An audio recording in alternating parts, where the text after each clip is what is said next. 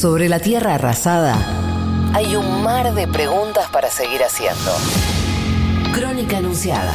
Otro periodismo es posible.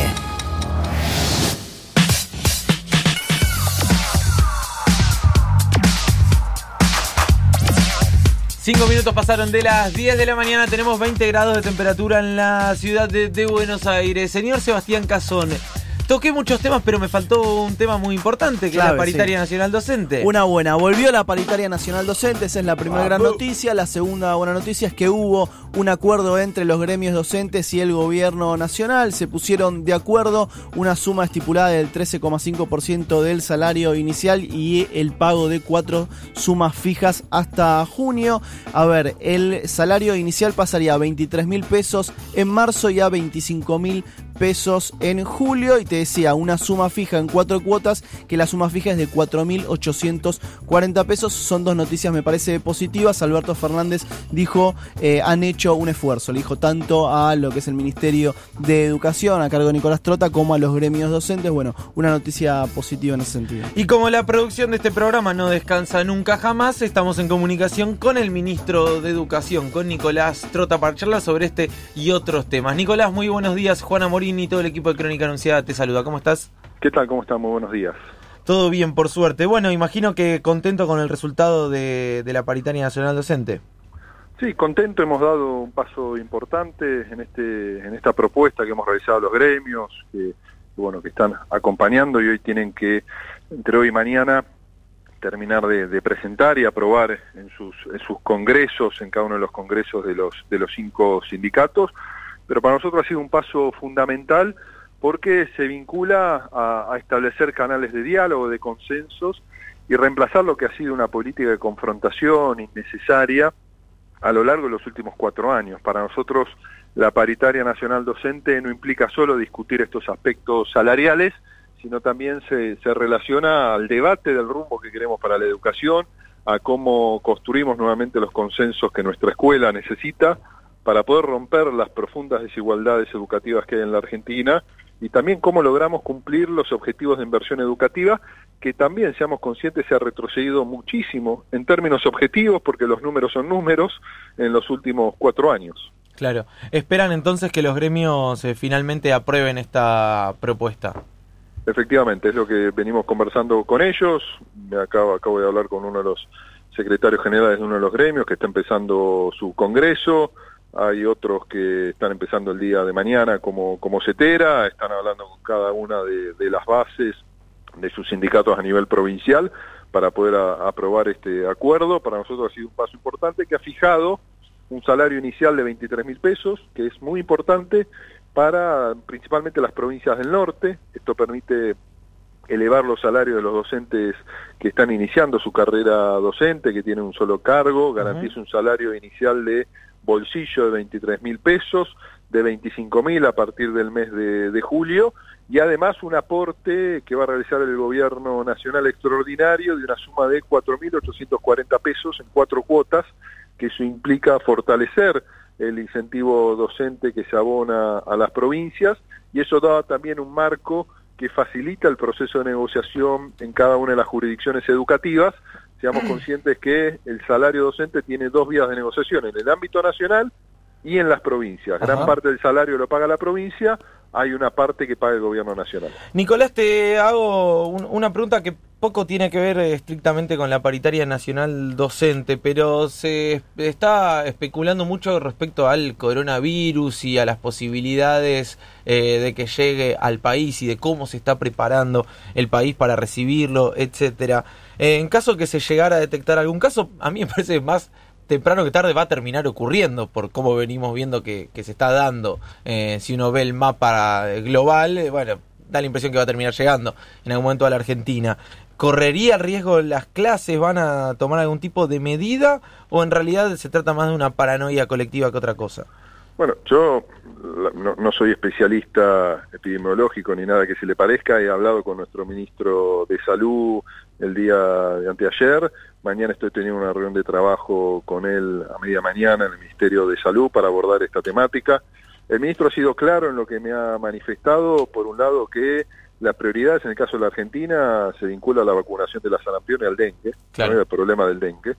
Luego me ha planteado la necesidad de que establezcamos consejos generales en, nuestras escuelas vinculado no solo a esta vacunación tan necesaria, sino también a cuestiones básicas de higiene, ¿no? De, prevención de todo lo que es la gripe, como también está pasando con, con, este, con este virus, sin abonar en, en, una, en una psicosis colectiva. ¿no? Él mismo me planteaba que hay que ver la evolución epidemiológica que tiene el, el virus en, en, en propia China, que está en un proceso de descenso, pero que obviamente nuestro gobierno y en el caso de la escuela también asumimos esa responsabilidad de generar todas las instancias preventivas de concientización, pero sin abonar esa paranoia que no sirve para solucionar nada, sino muchas veces eh, generan una preocupación desmedida. Obviamente estamos atentos frente a la evolución de, este, de, esta problemática. Están ocupados más que preocupados, digamos. Por supuesto, bueno, es un poco lo que nos ha planteado el ministro Ginés González García y nosotros vamos a trabajar bajo el liderazgo del Ministerio de Salud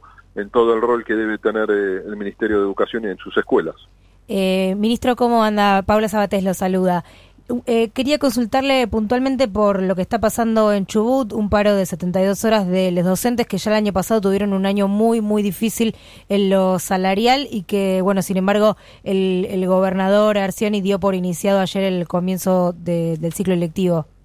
Bueno, fue también un 2018 muy difícil, digo, tenemos ahí la enorme responsabilidad, no solo el inicio del ciclo lectivo con normalidad, que bueno, hubo un paro de uno de los sindicatos, que tuvo un acatamiento, que, que tenemos que a partir de esta situación de descontento que hay en uno de los sindicatos, fortalecer las instancias de diálogo.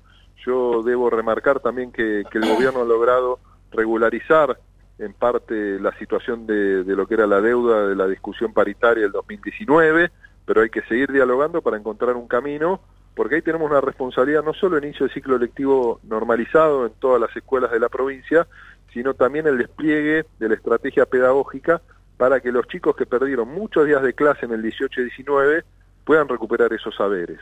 Claro. Que haya una mirada que permita en este año recuperar no solo los días de clase, sino los abordajes pedagógicos para que todos nuestros niños, niñas y adolescentes de Chubut puedan adquirir los saberes necesarios que, que, hoy la realidad de, nuestro país demanda y la propia proyección de ellos necesita. Así que en eso estamos trabajando. He hablado con, con el gobernador, con el ministro de Educación, monitoreando la situación y remarcando siempre que cuando hay tensión es cuando más hay que fortalecer las instancias de diálogo y el esfuerzo del Estado para encontrar el camino que permita resolver este problema, remarcando nuevamente que se ha avanzado mucho en, estos días. La última, Nicolás, y te agradecemos por el tiempo y por las definiciones. Em, leía en algunos portales que, em, si no me equivoco, en diálogo con, Luis Novarecio, hablaste del tema marihuana y de la persecución eh, desde lo penal, ¿no? Que se hace hacia alguien que em, se fuma un faso, digamos, a un chico que se fuma un faso. Me gustaría también ahondar un poco eh, en, en ese concepto. ¿Cómo lo ves? ¿Crees que es necesario ir hacia la despenalización? Bueno, Juan, es un día donde yo quiero hablar más que nada de la paritaria nacional docente, pero me han, digo, ayer Luis Novarecio me planteó la pregunta. Me pareció muy interesante escucharlo realmente. Sí, lo que me preocupó es que fue mucha más noticia esos tres minutos que todo el esfuerzo que estamos llevando adelante en la paritaria. No, pero la verdad lo que lo que yo he planteado son conceptos básicos de la realidad que transitan nuestros adolescentes y nuestros jóvenes. El principal problema que tenemos es el alcohol. Digo, y ahí tenemos que tener una fuerte política preventiva de toda sustancia, de todo consumo de sustancia problemática. ¿No? Entonces, eso es un punto a, dejar en claro como primera definición. Lo segundo es que, esto que te decía, que el alcohol es el principal problema y que lo que no puede haber, no lo digo yo, lo ha dicho la Corte a partir de un fallo, que no puede haber una política persecutoria por el consumo de la marihuana. ¿Esto quiere decir que incentivamos el consumo de la marihuana? No, incentivamos el consumo de marihuana. Lo que no tenemos que hacer es perseguir, pero también seamos claros, tenemos un sistema penal que a los jóvenes y adolescentes de sectores populares que tienen marihuana son es narco menudeo. Y a los sectores medios no. Entonces tenemos parte de nuestro sistema penitenciario atestado de personas vinculadas al consumo personal. Digo, y eso en la Corte ha sido claro en ese sentido. Entonces nosotros tenemos que tener una política preventiva y tenemos que tener lo que ha planteado nuestro gobierno. Digo, un, una lucha frontal con lo que es el problema del narcotráfico con el problema del narcotráfico en todas sus dimensiones, inclusive lo que se plantea siempre, la necesidad de perseguir el dinero para establecer dónde está el negocio del narcotráfico y del crimen organizado. Entonces eso es parte de lo que nosotros queremos dejar en claro, que nuestra escuela tiene una enorme responsabilidad de abordaje de todas las sustancias problemáticas que pueden consumir nuestros adolescentes, pero no siendo cínicos pensando, ¿no? como plantean algunos, que a partir del Código Penal podemos resolver estas cuestiones. Digo, y seamos conscientes que todos los fines de semana, todos los fines de semana hay un consumo de alcohol que genera un problema mucho más acuciante en nuestros jóvenes y adolescentes que el propio consumo de la marihuana. Entonces tenemos que tener prevención, prevención y prevención y después debatir. Somos una sociedad democrática que podemos debatir, podemos analizar propuestas que tienen otros países, podemos cruzar al Uruguay para analizar si eh, lo que puede llegar a ser la legalización puede ser una herramienta eh, de una política pública para luchar en parte contra eh, el, narcotráfico. Y para debatir está en línea Eduardo Feynman. No, mentira. Un abrazo grande, Nicolás. Gracias por la Bueno, pero yo creo que si Eduardo se debate con respeto, yo creo que hay que, hay que sacar ciertos fantasmas ¿no? y debatir las cuestiones, no hay verdades absolutas. No, coincido totalmente y de verdad me pareció muy saludable escuchar a un ministro de Educación referirse a algo que muchos eh, esquivan eh, muchas no, me parece que tenemos que, dar estas discusiones. Los otros días me criticaban por, digo, hay ciertas miradas, yo creo que la sociedad está para buscar nuevos caminos, porque hay muchos caminos que venimos transitando hace mucho tiempo que nos llevan al fracaso. ¿no? Entonces tenemos que tener la capacidad de innovar y de animarnos a salir a veces de los espacios de comodidad para pensar nuevas soluciones. Nicolás Trota, gracias por la comunicación, un abrazo. Muchísimas gracias a ustedes, un abrazo. El ministro de Educación pasaba en Crónica Anunciada por Futurock. Futurock FM el 001100110011001100110011001110 de tu dial Futurock Radio Digital